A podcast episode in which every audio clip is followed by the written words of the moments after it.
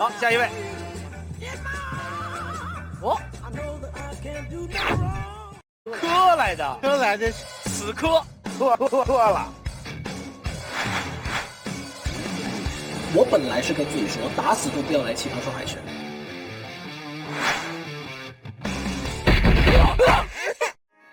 我叫严江汉，马来西亚新闻主播。和如今的关系怎么样？我是靠中学的学带，我带到一半，我发现我自己工作我也没时间了，我就把剑标带回去，所以那个时候就剑标接手教五剑，我就全身而退，然后我再也就没有碰辩论。简单而言，我十年没有辩论，在辩论的功力上，我就像一辆十年没开过的车，可以报废的那种。所以不要对我有任何期待，不要对我有任何期待。有请。马小康三位老师好，你好，十二罗汉诸位好，我叫严江汉，在马来西亚我从事的是电视行业，主持人、新闻主播。我是一个幸运的人，我生对了时间和地点，以至于我能够有一个学妹叫颜如晶，有一个学长叫胡建彪，仅此而已。谢谢大家。你是生长生长在马来西亚吗？马来西亚人。那你生长马来西亚，你这个中文口音可比你颜如晶是美呀。其实我来之前，导播有跟我沟通过，他说你你不要，我们需要你这种马来西亚的那种口音，比较奇葩，你知道吗？我我回来一下马来西亚的那个感觉，我回来一下，OK，马来西亚，我我自己觉得我很不相信我会站在这边，因为，我曾经跟自己讲过，我打死我都不要来这种地方。你刚刚说这种地方是指哪种地方？就是有三尊大佛在那边气场逼人的这种地方，特别是我看过之前海选的片段，高晓松老师把某一些人刷到体无完肤、粉身碎骨，然后狼狈离去的那种，我跟你说，我何必受这种罪啊？结果还是来了。而我之所以会在这边跟一个人有很大的关系，那一个人就叫颜如晶。别误会，我不是说他色诱我，完全没有。我也不愿意相信。话说有一天，我下班之后，我已经很累了，他硬扯硬拖，把我拖到我家附近的 KFC，吃了一个全家桶吗？是一边啃着鸡腿，一边跟我滔滔不绝讲了两个小时，口沫横飞，喷到满桌子都是机油。两个小时之后，我擦干我脸上所有的机油，我告诉他颜如晶不行。你知道我已经十年没有打辩论，一辆车十年没开是可以报废的了。我绝对十年没开的车就会漏机油，你知道吗？是漏机油吗？那车是打机油的吗？无论如何，我说是不行的，老师不会看上我的，你相信我。颜如晶的回答就是：你都傻了，你怕什么？你看我，他当时真的这样，你看我。我说颜如晶，你变了，是。你很厉害，OK，是你很可爱，可是我没有你可爱。我从初次修行到现在，能够不可恶，已经是我人生最高境界了，你知道吗？不可能的，你知道吗？然后他还继续说，他最后就摔下来这句话，我印象深刻。他竟然跟我说：“江汉，你要知道，奇葩说。”奖金丰厚，你听，你听，我直接瞪着他，我直接瞪着他，我说颜如晶，你变了，你已经不是我以前认识的那个可爱的颜如晶了。你身为一个专业的辩手，你要我在这边听你讲了两个小时，讲到最后，你才跟我讲重点。我小一号准备机票、护照、passport 任何东西，我二十七号要去北京，一定要去北京。OK，好。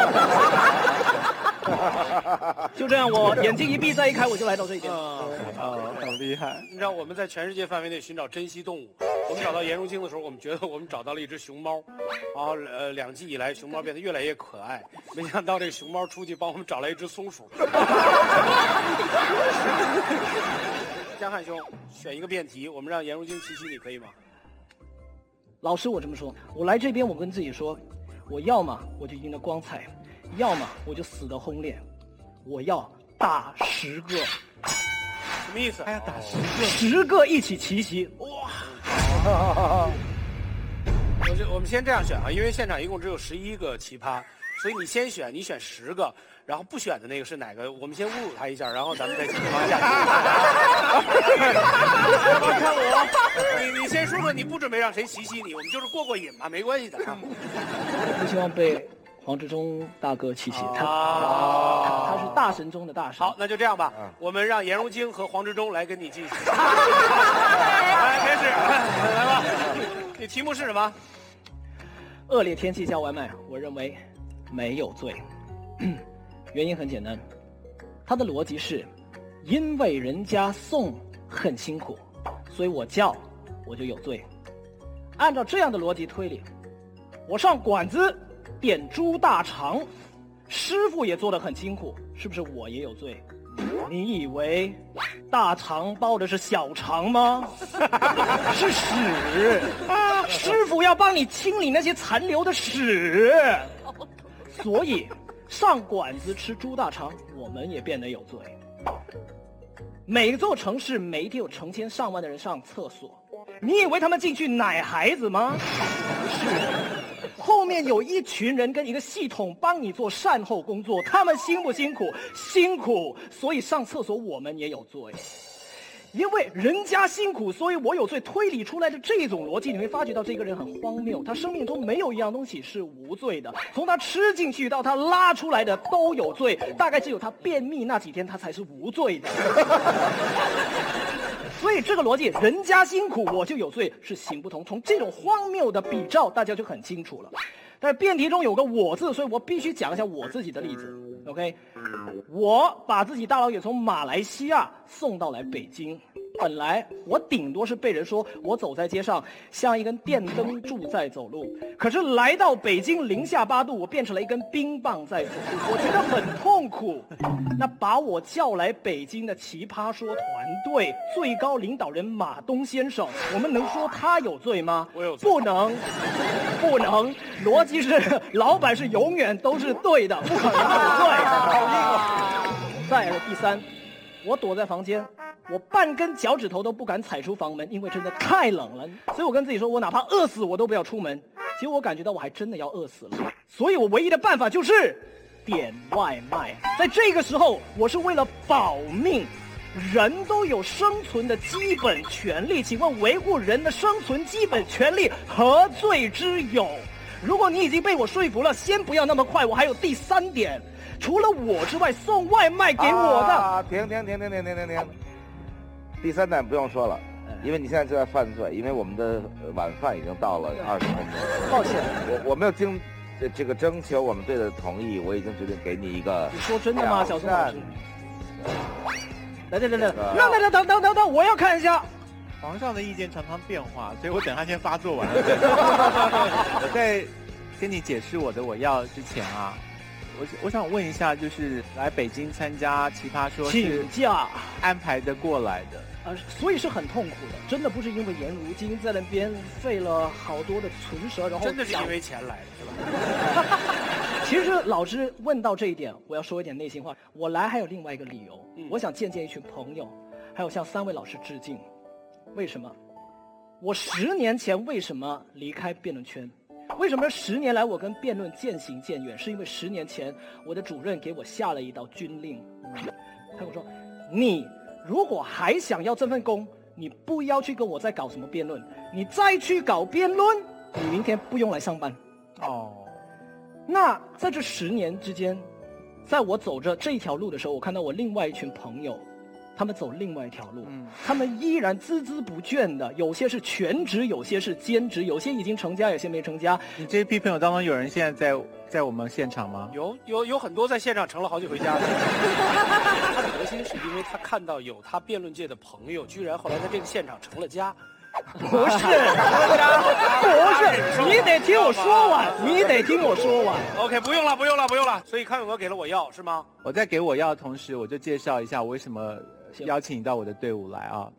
你知道我跟高晓松虽然都是出现在电视上的人，可是我跟他有个差别就是呃，高晓松没有主持过节目，高晓松是有自己的脱口秀，可是他不主持节目的，所以他一个人侃侃而谈，小松奇谈长达一个小时、两个小时的时候，他是不知道主持人是常常湮灭了自己的本性，在服务我们的来宾的。我在《康熙来了》是服务我的来宾，所以人家虽然看《康熙来了》十二年，他们未必知道我心里面在想什么。我是到了《奇葩说》才一年，我有有机会讲出很多我在《康熙来了》十二年都没有说出过的我想的事情。所以对于同样作为主持人的你呢，我觉得如果你到我的队伍来啊，我们比较有共鸣。我知道你宣泄你的想法的时候的快乐是跟主持节目不一样的，这个是我跟高晓松不一样的地方。哦。打仗亲兄弟上阵父子兵，贵国前来三位马来西亚人在一起，可以讲讲讲马来语，一起去北京京郊参观马来熊。点心楼吃点马来糕，还可以吃马来菜。你想想看，其实大家无非就是说一些话而已，但是生活的让自己很愉快。双方拉票啊，真的是一个精神，一个纯肉体啊。这个，嗯，那我知道，其实你想的明白，但是我们真的不知道你会怎么选，嗯，所以给一个决定吧。我可以问一个问题吗？嗯。请问两位导师，你们八字的用神是什么？需要用的神就是你这种神。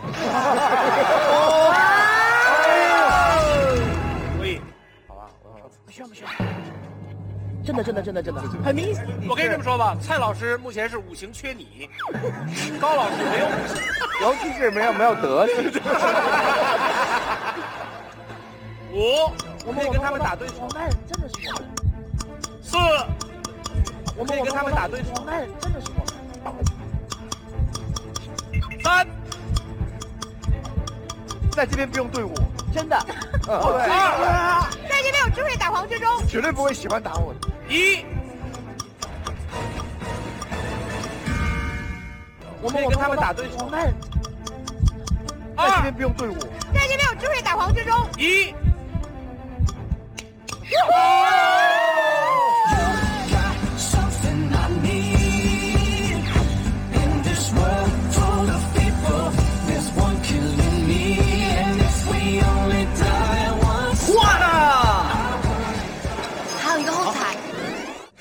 我的五行缺木，高晓松老师的松就是一棵树，可能我是松鼠找到了松树。